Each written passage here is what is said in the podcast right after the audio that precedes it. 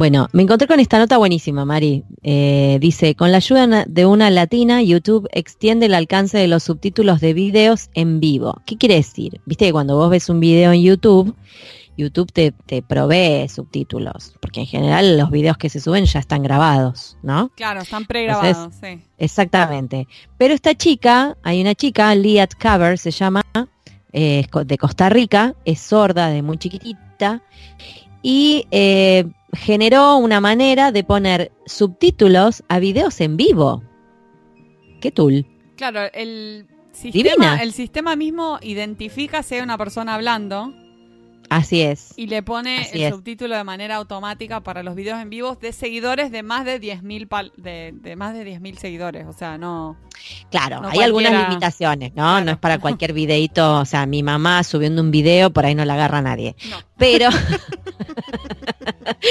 la idea de esta chica es, eh, bueno, ir mejorando esta herramienta con el fin de poder llegar a más personas como ella, que que por ahí no escuchan y que puedan disfrutar de todos los videos que están en YouTube. Claro, ella cuenta Entonces, que, por el pasaba que cuando era chica iba buscaba siempre las películas que tengan subtítulo, aunque sea para poder ver, o muchas veces incluso leía los labios de la gente porque no tenía otra otra forma de acceder al contenido.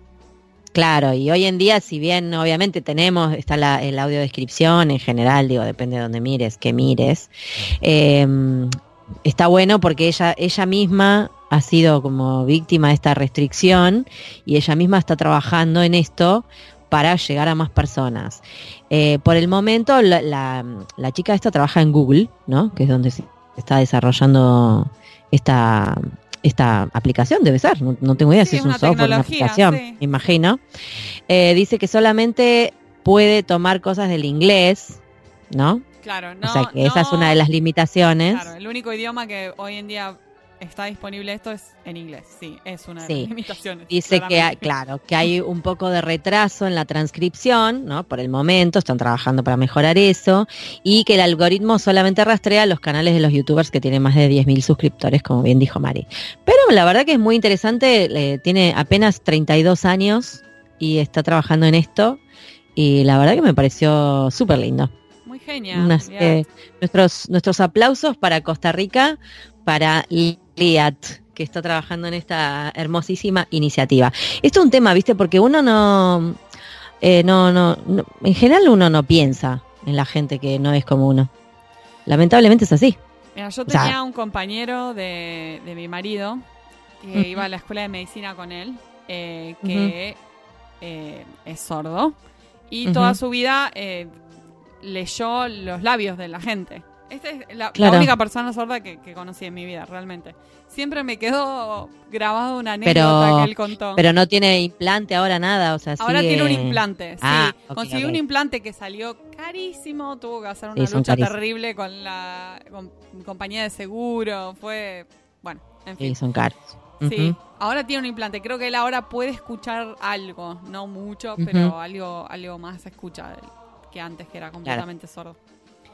Em, y él nos contó una anécdota que cuando era chico eh, solía, cuando iba al, restaurante con su familia, a los restaurantes, salían a un lado, él se distraía mirando lo que estaban haciendo los, las otras mesas y es como leyendo los labios de lo que hablaba la gente. Esa era su... Se miraba sus propias pelis. Claro, él se, armaba su, entretenimiento. Claro. Lo que, estaban hablando los otros. Y una vez cuando era chico, eh, pobre, te juro, me imagino. Dice que había una pareja de. Eran dos, dos, viejos. Eh, un señor y una señora de mayores, mayores, claro. Eh, en una cena romántica y él empezó a, a, leer los labios de lo que estaban diciendo y se estaban diciendo un montón de, de cosas sexuales del estilo sadomaso de te voy a atar y te voy a pegar con el látigo. Sí, no, no, no. Estaban... y que él quedó ¿Cuántos años tenía? Horrorizado. Que tenía, no sé, menos de 10 años, sí. Ay, no, y que dijo, nunca más voy a leer lo que dice. Se metió en una porno sin querer. Ay, me muero. el trauma de su vida. Trauma de su vida por estar leyendo nunca. Ah, Ay, pero hubiese estado divertido. Parece la película de, Mel Gibson cuando empieza a escuchar los pensamientos de las mujeres. Igual, después ya quería, lo quería pagar. Ay, qué genial. Bueno, nada. Este, eh, ya ahora, igual si ya tiene el implante, ya está. No tiene que, no tiene que estar escuchando conversaciones ajenas. No, no, no, no tiene que estar curioseando lo que, lo que hablan los otros. bueno, presentemos a nuestra invitada de hoy. Tenemos una invitada lo más hoy. Sí, sí. Eh, Annalise eh, eh, se dedica básicamente a control de calidad en traducciones audiovisuales. ¿Qué tal? Las porquerías que va a encontrar, pobre. ¿No? Queremos saber mucho más del tema, así que estamos entusiasmados con esta entrevista y espero que la disfruten. Sí, tal cual. Todos ustedes. Adiós.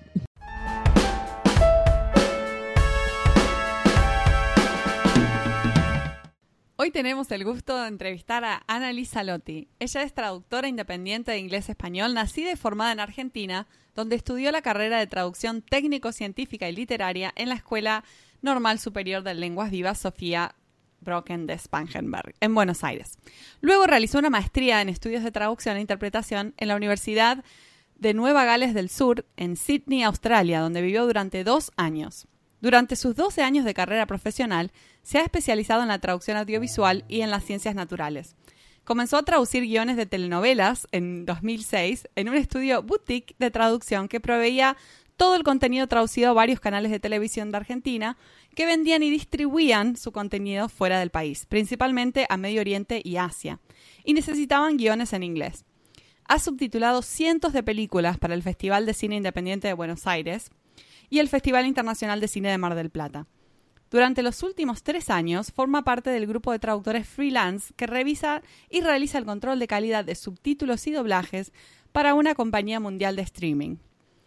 En este rol ha realizado el control de calidad de centenares de guiones de doblaje y subtítulos de documentales, series y películas al español latinoamericano. También enseña traducción en la, eh, maestría y el certificado de traducción en NYU y en el certificado de traducción de Hunter College en Nueva York. Es viceadministradora de la nueva división audiovisual de la American Translators Association y reside en los Estados Unidos desde hace cuatro años. Bienvenida, Annalise. Estoy muy contenta de entrevistarte.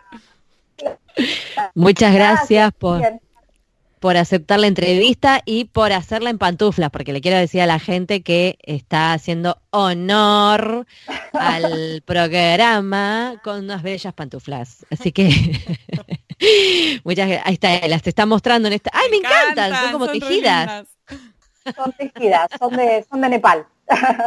Sí, son divinas, me encantaron. después sacamos una foto. ¿Cómo estás, Annalise? Estás en San Francisco, nos estaba contando recién. O sea que hoy tenemos LA, San Francisco y bueno, yo acá, en Caballito. Somos dos argentinas californianas, Annalise. Exacto. Claro, claro. Argentinas por el mundo. Argentinas por el mundo. Bueno, vos anduviste por varios lados ya. Eso es como, eh, tenés como resortes. Eh, Sí, un poco. Un poco. bueno, te quería, a ver, vamos a la primera pregunta. Un segundo, ahí está. Eh, bien, en tu bio nos contás que empezaste traduciendo, subtitulando y después empezaste a centrarte en el control de calidad, ¿no? Que es lo que estás haciendo ahora. ¿Cómo fue esa, esa transición al control de calidad? ¿Cómo fueron los primeros trabajos que hiciste de este tipo? Eh, ¿Qué es lo que más te gusta, lo que menos te gusta de este tipo de trabajo? Ah. si nos quieres contar. Sí, claro. Em, la transición fue bastante, creo, natural, ¿no? Después de, después de, varios años de, hacer, de, traducir desde cero, ¿no? Contenido audiovisual, eh, empezás a ver tantas, tantos patrones y tantas cosas que, que de repente revisar, control de calidad no es más que revisar, ¿sí? Con diferentes patrones y diferentes em, diferentes eh, filtros que uno va poniendo y que, y que dependiendo del cliente nos va pidiendo diferentes cosas eh, para focalizarse, ¿no? Y, revisar o corregir o cambiar o, mejorar. Eh, entonces es, es, parecido en el sentido de, bueno, después de unos cuantos años de traducir, uno ya tiene como, como la cancha y la cintura como para revisarle a otra persona. Claro a veces uno revisa después de, dos revisiones, eh, a veces se revisa después de una, bueno, eh, dependiendo. ¿Qué es lo que más me gusta? Me gusta eh, porque uno puede, como, como, como control de calidad, es lo más parecido a disfrutar del contenido audiovisual desde, desde la silla. Porque como no, lo, como no lo, como no lo tradujiste en primer lugar, estás un poco más, em, más alejada, ¿no? Del, texto y del, audio, del contenido audiovisual. Entonces, a veces lo que pasa es que uno se olvida de que está corrigiendo y se pone a, ver la película o se pone a, ver el, documental. Cuando está bien te pasa eso, pero si no... Cuando está bien te pasa eso, sí. Tal cual. Cuando no, está, bien y a uno le gusta lo que está, lo que está viendo en, contenido original, o sea, en, inglés, por ejemplo, eh, uno se olvida de leer los subtítulos o de, o de ver el guion y, tiene que volver y decir, hace cinco minutos que no estoy revisando, a ver, vuelve. Va de vuelta. claro, claro. Eso pasa, y, en realidad está bien, eso es lo que tiene que pasar, uno desde el control de calidad tiene que ponerse más en el lugar de la, de la audiencia, en el lugar del espectador, y no tanto de la persona que, que, que, que creó todos esos subtítulos o todo ese, dobla, eh, todo ese guion de doblaje. Eh, claro y tratar de disfrutarlo o no desde, desde, la butaca. Claro. Eh, ¿Vos haces solamente de subtítulos? No, haces de subtítulo y de doblaje también. Sí. O sea, ambas dos. Sí, sí. Como adaptación. Claro, sí. Diferentes, diferentes prioridades como, control de calidad son totalmente diferentes las prioridades. Uno no puede agarrar un, lo que hizo para subtitular, para, para subtitulado, pasarlo directamente al, al mismo contenido, pero en doblaje, no, no. Eh, claro. Eso sería para la, gente que dice, ¿por qué cuando le pongo el subtítulo en español y lo pongo en doblaje están diciendo cosas diferentes? Porque son distintos trabajos, señora. Son distintos trabajos, en algunos clientes lo hacen diferentes personas, incluso. Claro, tal cual. Eh, y algunas empresas lo, lo, hace el mismo equipo. Eh, pero no necesariamente. Y, bueno, y un buen control de calidad debería tener eh, diferentes, em, diferentes materiales, pero que a la vez se puedan, se puedan compartir. Por ejemplo, un glosario, que ese mismo, que sea, no sé, si es un documental, bueno, que la misma, la misma palabra técnica se traduzca igual. Sí, respetar la terminología en primer lugar si, un personaje tiene un sobrenombre que se traduzca igual el sobrenombre en los dos, en los dos medios. Pero después el resto depende del traductor y muchas veces depende del director de doblaje después, que, mucho ya no tiene nada, nada que hacer el traductor. El traductor da su, guion y después el, director de doblaje hace lo que, lo que le parezca junto con los actores de doblaje o los talentos de voz. Claro. Annalise, contanos eh, más sobre el control de calidad en contenidos audiovisuales específicamente. Porque, o sea, ¿de qué, ¿cómo difiere quizás de otro tipo de control de calidad que traductores que no trabajan en, audiovisual están más acostumbrados a hacer? Sí, em, bueno, yo creo que podemos, podemos como hacer dos grandes grupos. Podemos hacer un grupo en el Em, o sea, de, cosas que uno le presta atención, ¿no? Eh, uno de esos grupos son especificaciones técnicas, eh, que un traductor en otra cosa no le presta atención. Especificaciones técnicas como, por ejemplo, eh, en la sincronización. si estamos, y voy a hablar de subtitulado ahora. si estamos hablando de subtitulado, por ejemplo, que una, un subtítulo no tenga menos del mínimo, la duración mínima en pantalla. ¿Por qué? Porque si no, la persona no lo puede leer. Eh, si estamos hablando, por ejemplo, de un, ah, de un contenido audiovisual para niños, todavía más tiene que quedarse en pantalla o para adolescentes. Eh, la duración mínima es aún mayor, entonces prestarle atención a eso. O eh, la, forma en que se, en que se, se divide las dos líneas, ¿no? El, el subtítulo tiene dos líneas.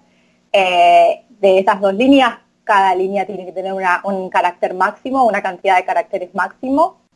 Eh, caracteres son todo, carácter es un espacio, una coma, todo eso es un carácter. Em, además de tener esa mínima, ¿no? esa, perdón, esa, esa, esa, cantidad máxima de caracteres, uno no puede dividir la línea del subtítulo como quiere. ¿Por qué? Porque hace que eh, el ojo tiene solo unos segundos para leerlo. La mente está haciendo muchas cosas mientras está leyendo ese subtítulo. Está entendiendo, la, está entendiendo el, plot, el, guion, está entendiendo la acción que está ocurriendo ahí. Está además creando eh, juicios sobre eso. Le está, pensando en, su cabeza, está pensando, me gusta, no me gusta, este autor no este actor no me gusta, esta persona no me gusta, o sí, me encanta, la actriz. Eh, no sé, está haciendo todo ese, todo ese proceso mental eh, y además está leyendo. Eh, o sea, y además está escuchando, por más de que no entienda el inglés o, si sí lo entiende, está escuchando. Entonces está procesando tanta, tanta información que además la forma en que el subtítulo está dispuesto hace que yo pueda entender el subtítulo más rápido o menos rápido. Y a veces una, un, cuadro, una, una milésima de segundo hace esa diferencia, que yo lo pueda entender o que no. Y la forma en que yo lo pongo, eh, por ejemplo, si yo digo, eh, no sé, eh, el carro de sandías, el carro de es una línea, sandías abajo, estaba pesado, hace que, tan simple como eso, hace que yo no pueda entender el carro de y me quedo pensando ahí y tengo que bajar a entenderlo tipo de cosas, eh, y hay diferentes reglas, ¿no? Una de esas reglas es no dejar una preposición a lo último. ¿Por qué? Porque me deja hanging in there. Me deja claro. y, y ahora qué. Entonces, esa es una. Em, otra es, no sé, especificidades como eh, eh, un cambio de escena. Un cambio de escena hace que yo no debería seguir teniendo el mismo subtítulo cambiando esa escena. Se le denomina violación de cambio de escena. Eh, ¿Por qué? Porque confunde, confunde visualmente.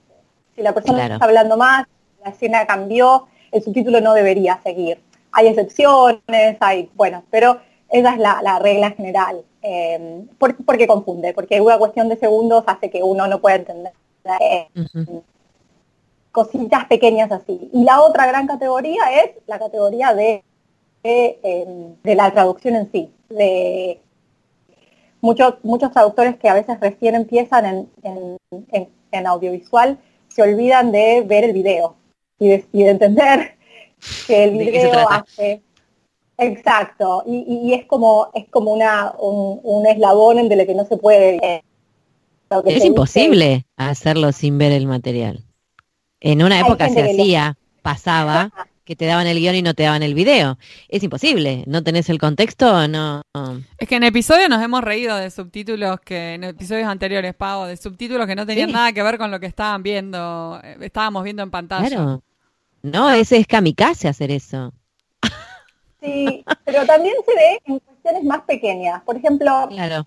Em, cuestiones tontas, como, no sé, les doy un ejemplo que veo y que yo a veces corrijo porque, bueno, soy media perfeccionista, pero por ejemplo, el, eh, el, ok. Una palabra tan ah. tonta como ok. Em, hay, hay traductores que no les gusta escribir ok en español, hay traductores que, les, que, que, dejan ok. yo eso no, no me preocupa. Eh, pero lo que sí me preocupa es que todos los ok son bien. Y a veces el, ok no, ah. significa bien. A veces significa, bueno, a ver, empecemos. O a veces significa eh, todo bien. Me encanta lo que estás diciendo, porque tuve esta conversación con un compañero la semana pasada, a raíz de una clase de doblaje, está haciendo doblaje, eh, porque hicimos una escena eh, de mm, Eterno Resplandor de una mente sin recuerdos, la de Kate Winslet y, y mm, Jim Carrey, ¿no? Tuvo una escena así que se pelean en el pasillo. Entonces, bueno, él le dice, ella le dice algo así, bueno, yo soy así, no soy perfecta, qué sé yo. Jim Carrey dice, ok, ella dice, ok, ok, termina la escena. Son tres ok, uno tras el otro. Los tres ok estaban conservados en la traducción, ¿no? Entonces se armó ahí como una especie de, de, conversación, uno de los chicos, que no es traductor ni nada, dijo, ay, ¿por qué dejan los ok? Bueno, porque acá se entienden, la gente los usa, dice la, la profesora, que además es directora de doblaje, y la realidad es que empata justo con la boca, entonces es como que te da como para usarlo, ¿no? Ya, ya queda, queda bien. Sí, pero no sé qué, bueno, el muchacho este se dedicó a buscar la traducción original, o sea, el doblaje latino que salió de la película, y en el doblaje latino dice, em, ¿y qué? le dice él, como diciendo, está bien, te acepto así, ¿y qué? Lo tradujeron, ¿no? Y quedaba muy lindo en la escena, la verdad, digo, a mí me llamó la atención, porque en general dice un está bien, es como decís vos. La mayoría de los ok están como está bien, y a veces el está bien, como que no, tampoco dice nada. Bueno, entonces me vino a preguntar a mí, ¿qué opinaba yo? ¿Y vos qué opinas? Y no sé qué opino, yo qué sé. entiendo que es, entiendo que es una tentación para el director de doblaje resolverlo con una palabra que es igual a la, boca del actor. Pero es cierto lo que vos decís, que no, no pueden ser todos iguales, porque a veces el ok también cansa en castellano, más allá de que se use. No nacieron todos iguales, es diferente. Claro. la voz, la ironía, hay un montón de cosas en juego. Eh, y, con, y con doblaje es, es, otro el problema, porque, ok, eh, ¿cómo metes un de acuerdo? No, bueno, ahí va. Por ahí un bueno podés meter, pero igual la boca. No, pero el bueno es una labial. La B es una labial y si la persona en pantalla está diciendo ok, no le puedes meter una B. No. Es medio como, ¿viste? está difícil. Posta, es las plosivas y las labiales son las más complejas porque tenés que tratar de meter una de esas. Eh, P, B, M. Eh, eh, las otras medio como que podés meter alguna otra cosa, pero con esas son más difíciles, sobre todo si tenés la boca cerca si tienes la boca cerca de la pantalla. Si está en pantalla. Además hay estudios que son más, digo, que son más eh, hinchas con eso, porque por ahí que yo, Disney cuida mucho esos, detalles, entonces obviamente los directores lo tienen que hacer. Bueno, todo, mira toda la discusión que salió hace una semana y vos justo me diste ese ejemplo, me encantó. ¿Y por qué, por qué es importante hacer el control de calidad? O sea, no sé si todos lo hacen. Me imagino que, que no. No. Okay. No que yo sepa, no. Eh, ¿Por qué es importante? Bueno, eh, creo que es importante porque mm, eh, depende un poco de eso, de qué, de qué experiencia tenga yo como audiencia. es como todo, como toda calidad es intangible en lo que hacemos, entonces es, es difícil poder medirla pero creo que eh, los subtítulos o, un doblaje, los subtítulos, subtítulos un poco más que, la versión doblada, em, deberían ser como una, como una cosa funcional y que no moleste. Y, y, si está mal o si no está del todo o lo mejor que puede estar, eh, molesta. Y eso hace que yo no pueda disfrutar del contenido eh, audiovisual. Entonces, em, Básicamente es eso, es poder darle una experiencia a la audiencia eh, lo más parecida posible a la experiencia que tuvo la audiencia original. Eh, ya sea placer, ya sea enojo, ya sea información, si es un documental, ya sea lo que sea, tener, tener básicamente la misma experiencia. Em, es una experiencia de entretenimiento, entonces es más, es como, por eso les decía, me parece un poco más complejo poder medirla, Em, pero yo creo que no tiene sentido gastar eh, millones y millones de dólares en una producción y después eh, escatimar gastos en, en un subtitulado porque al final hace que, ¿para qué gastaste millones y millones y después no puedes gastar un poquitito más en proveer una mejor calidad para que la audiencia, otra audiencia, una audiencia localizada, una audiencia en otro país o en otra región, tenga, tenga la misma experiencia que vos como creador, como director, como distribuidor, como lo que sea, productor, em, quisiste tener en tu, en tu contenido original. Em, y creo que al tener una un buen equipo de localización, un buen equipo que tenga control de calidad y que tenga, eh, que tenga años de experiencia, hace que, que los errores se minimicen. Eh, ahora me, surge esta duda, ¿no? Porque mm, vos estás haciendo control de calidad de un, de un este, material, digamos, para una empresa específica, digamos. Pero, ¿qué pasa con las traducciones? Porque no son no todas las traducciones las provee un equipo interno, sino que vienen de otros lados, ¿o no? Te llega material ya traducido. sí, sí, sí, sí, ah, sí, sí, sí, sí, Y aunque ya venga subtitulado eso, igual pasa por el control de calidad. No es que pasa de Dependiendo las empresas, dependiendo las empresas. Hay distribuidores que, que hacen su propio... Eh, la mayoría, a ver, todos los traductores eh, que yo conozco em, que trabajan en audiovisual son, son independientes. No, no, no, no, no trabajamos en la empresa. Eh, trabajamos para las empresas, para diferentes proveedores. hay traductores que trabajan independientemente para determinada compañía y después esa compañía vende el contenido a un streamer. A eso me refiero. A veces por ahí te llega el paquete ya armadito, digo, eso pasa o no por tu control, no sé. Esa era la eh, dependiendo. Eh, depende del servicio de tercerización, depende de la empresa que lo distribuye, depende de la empresa que después lo, lo, lo pone, ya sea en un DVD o en un, o en un, em, o en un medio determinado, streaming, DVD, CD, lo que sea. Em, depende, cada, cada, cada empresa tiene sus diferentes procesos y, mm, pero siempre, siempre hay, siempre hay alguien que revisa. Quizás no con el nombre de control de calidad, pero siempre hay alguien que revisa. Claro. Eh, a veces hay una sola persona, a veces hay dos, a veces hay tres. Porque acá, por ejemplo, no, no vamos a mandar al frente a nadie, pero yo he hecho, he hecho guiones, eh, no sé, de series, ponele, y no los revisó nadie yo, cuando yo cuando trabajaba para Argentina sí los, sí, mal, y, y, porque, ¿qué pasa? Digo, uno, uno es falible, qué sé yo, no, no somos perfectos todos. Vos podés revisar y, la gente... y igual se te puede escapar algo. Y que no lo vea nadie, me decían, no, mándamelo ya, porque yo igual entregaba en horario, ¿no? Pero, no, porque ya llegan los actores, y llegaban los actores. O sea que me quedaba como, ay. Pero ahí tenías el filtro del director de doblaje, ¿no? Un poco. Eh, sí, a veces. La responsabilidad cae en un director de doblaje que no es traductor, digo, quiero decir, qué sé yo. Está bien, él, hará su ajuste para lo que le sirve al doblaje, pero después, a nivel lingüístico, si yo me mando un mock, nadie lo veía. Sí, hay, me pone un poco nerviosa eso. Hay actores también que, que hacen de, de, revisores, eh, con, con las falencias que de, de las que eso se puede, eh, se puede desviar. pero prefiero. Sí, sí. Sí. Eh, me daba como un poco de, ¿no? Digo, che, pará, debes estar cobrando a tu cliente un montón de plata, poné a alguien que revise, yo qué sé. Bueno, sin querer sacarle el cuero, igual no importa. Hay varias que son así, así que no es puntual de una. Perdón, Mari. Annalise, contanos, o sea, hiciste un montón de tiempo esto de revisar y hacer control de calidad. Me imagino que te habrás encontrado con un montón de ejemplos buenos o ejemplos malos. ¿No tenés una ah. anécdota para contarnos o algo que te haya llamado la atención, algo que, que te haya hecho reír o llorar? llorar darte la cabeza contra el teclado.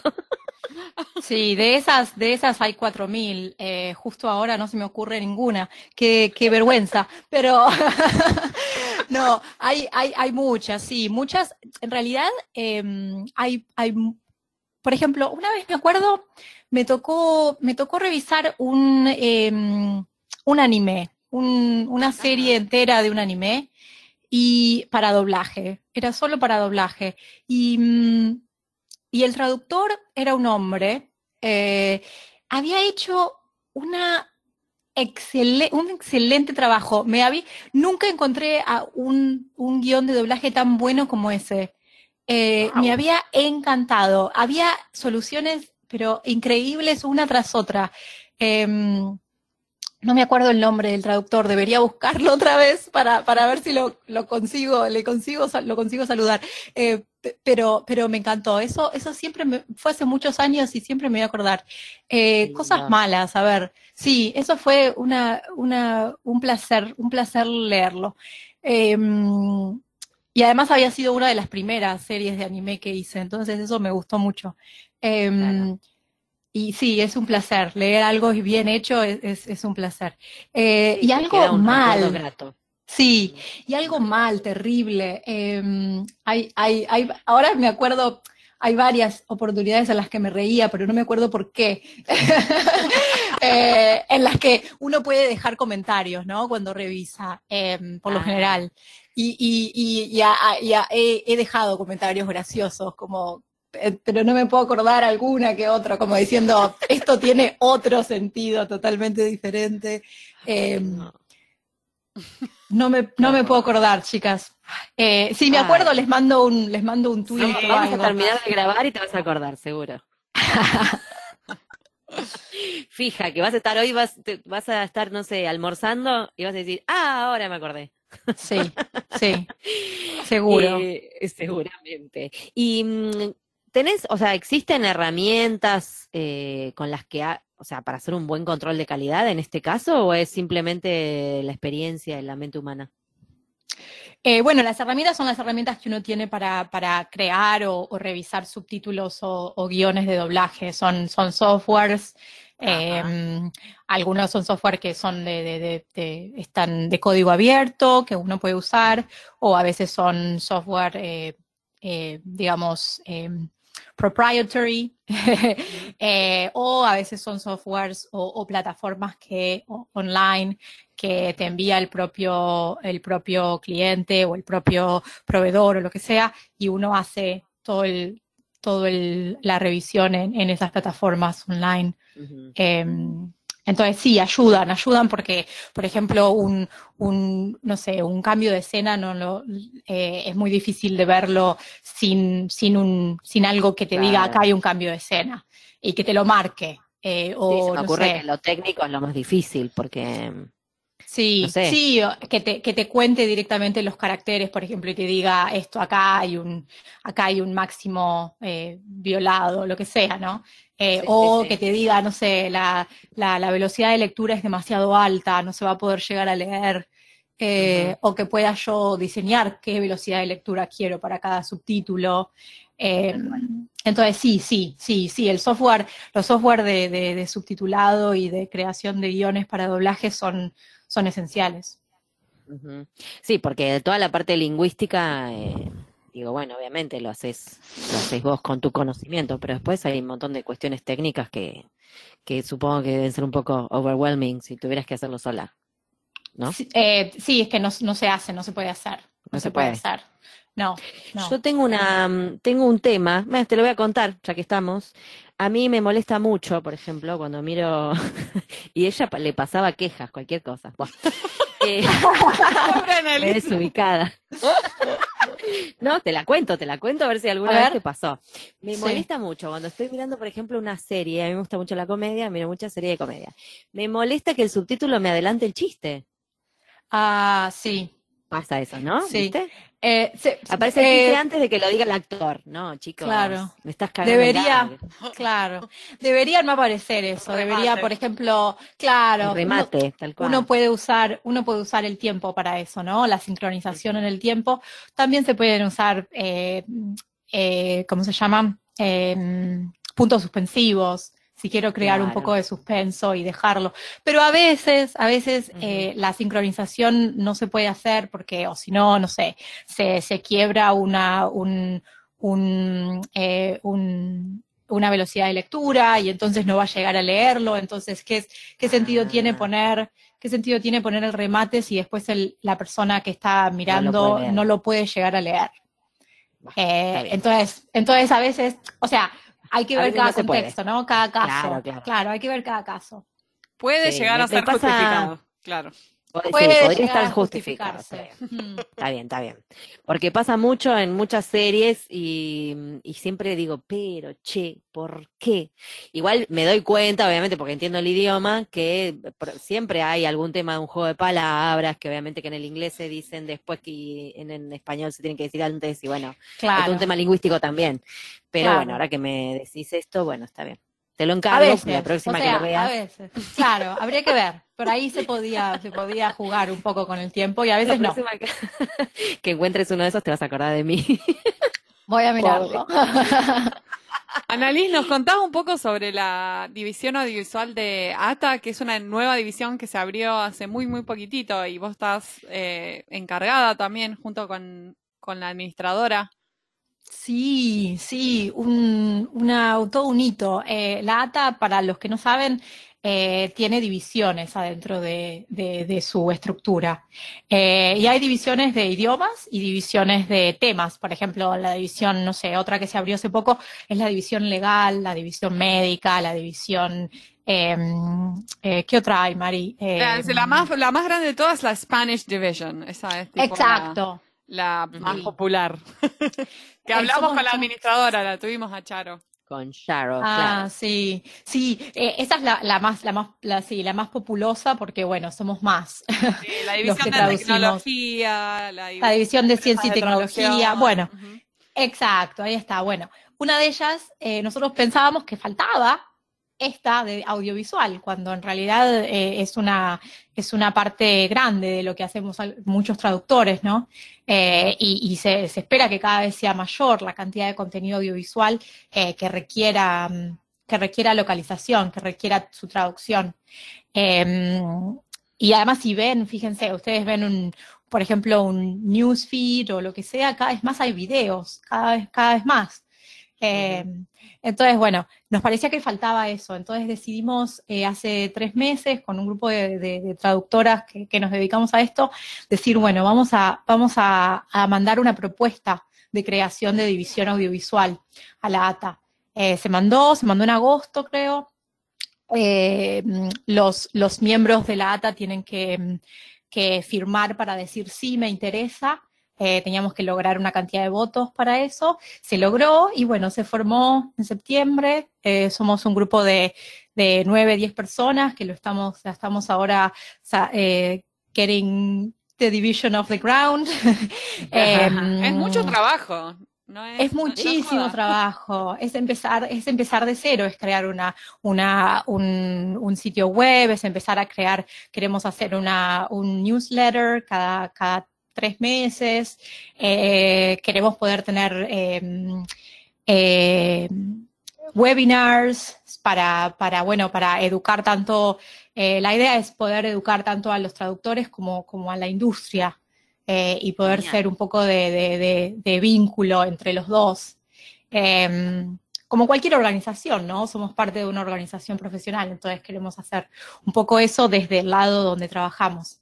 Así que, así que bueno, contentos, tenemos voluntarios, obviamente todo el trabajo es, es voluntario, es ad honorem, eh, así que si, si alguien tiene ganas de, seguir voluntariándose o si quiere empezar a voluntariarse, em, tiene que ser miembro de la ATA, eso es lo único, y, pueden comunicarse conmigo, con Débora Wexler, que es la, administradora.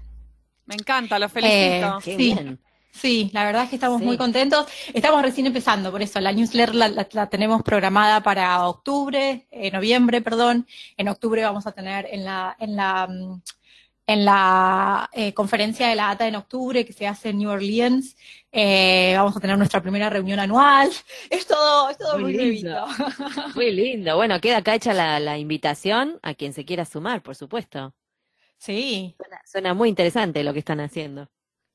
Sí, y lo, bueno también es que, bueno, al tener una división de, la ATA hace que la próxima, la próxima conferencia de la ATA nosotros podamos traer eh, lo que denomina ATA Distinguished Speakers. Entonces, un orador eh, especial, distinguido, y eh, sesiones sobre la traducción audiovisual, lo cual también nos emociona mucho eh, porque, bueno, es la, es la gran ausente a veces en, en la conferencia, en la conferencia de, de traductores de la ATA. Así que, bueno, muy buena, muy buena. Creo que también les va a dar mucho más impulso y más presencia, porque realmente, sí, sí. digo, a nivel de, de, awareness, por decirlo de alguna manera. Eh, eh, esa es una de las, sí, esa es una de las misiones, sí, sí, crear más awareness, crear más, eh, bueno, esta entrevista es parte de eso, ¿no? o sea, es crear awareness a que, bueno, esto existe, existe, hay estándares, hay, hay, hay calidad o debería. Está buenísimo. La verdad, muy bueno. Mari, ¿le vas a hacer la pregunta final? Dale. Annalise, para cerrar el podcast nos gusta preguntar a nuestros invitados. ¿eh? Ay, ay, ay, me dan miedo. ¿eh? ¿Qué es para vos ser un traductor exitoso? Oh, ¿qué es para mí ser un traductor exitoso? Em, habría que definir exitoso, ¿no? Em, te dije que te prepares, ¿viste? No era fácil. Ay, ay, ay. Eh, ¿Qué es para mí ser un traductor exitoso? Bueno, a ver, para mí, eh, varios, varias cosas. Es, em, es no, no, parar nunca. Eh, no, no quedarse. Eh, la traducción tiene muchas, muchos cambios, ¿no? Desde yo empecé hace 12 años y al final no parece mucho y, la forma en que trabajaba al principio no es nada que ver a cómo trabajo hoy. Entonces, eh, no parar, o sea, adaptarse, adaptarse a los cambios y, no renegar de esos cambios. O sea, usarlos, renegar en el sentido, sí, bueno, a veces no nos gusta la realidad o, las cosas que pasan o, las nuevas tendencias o lo que sea, pero, pero si renegamos y nos quedamos en el reniegue, eh, no avanzamos. hay, que, hay que adaptarse. Exacto, hay que adaptarse. Adaptarse obviamente desde, desde los valores que tenemos como traductores. O sea, eh, yo nunca, no sé, creo que, que mi, mi, traducción em, es mucho mejor que, por ejemplo, la, la, de, una, la de una traducción automática. Eh, por ejemplo, pero, pero mm, eh, entonces ese valor yo no lo voy a, no lo voy a perder. Me parece que lo que nosotros como traductores humanos aportamos eh, es infinitamente mayor a lo que puede aportar una traducción automática, eh, por ejemplo. entonces, pero a la vez adaptarse a esas cosas, creo que, que eh, sin perder los valores y, el rumbo, ¿no? el, norte eh, como traductores. Entonces sí, creo que adaptarse, no parar, no parar tampoco de, aprender, eh, no pensar que, sabemos todo. Em, a veces, a veces tenemos ese ego así medio grande, pero creo que no, no, no hacer que, o sea, que yo no sé, no, no sé todo y que estoy aprendiendo continuamente ya sea, va, ya sea por, por no sé, eh, tomando cursos, aprendiendo del otro, aprendiendo de, la gente con la que trabajo, eh, del traductor que le reviso, como del traductor que me revisa a mí. Em, sí, creo que aprender, no parar, eh, aceptar los cambios, abrazarlos, como decían. Em, y sí, creo que ¿Qué más puede ah, ser? Genial, todo lo que dijiste está buenísimo. Creo que eso. expandiste re bien. Muchos, muchos eh, por ahí los dejamos helado, ¿viste? Y no saben qué decir, pero. Fue, fue improvisación. fue improvisación. Está muy buena eh, siempre improvisada. Pasaste la prueba, pasaste. Pasé.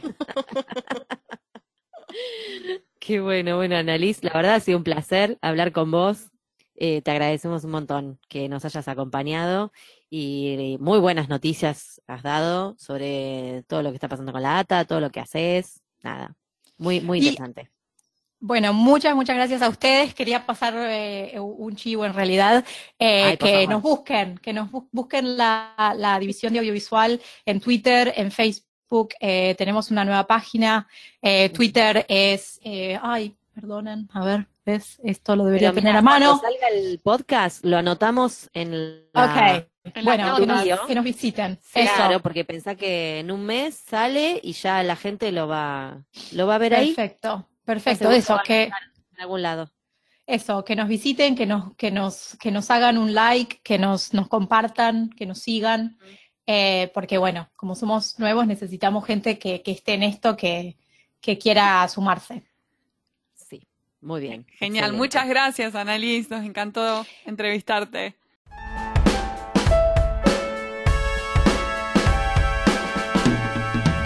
Este fue un nuevo episodio de En Pantuflas. Podés encontrarnos en la página en-delmediopantuflas.com y suscribirte a nuestro podcast desde iTunes, Podcast Addict o la tienda de podcast que más te guste. Prohibida su reproducción en el territorio de la Argentina, traducciones, las pantuflas de flamenco son mías. Y las de tigres son mías.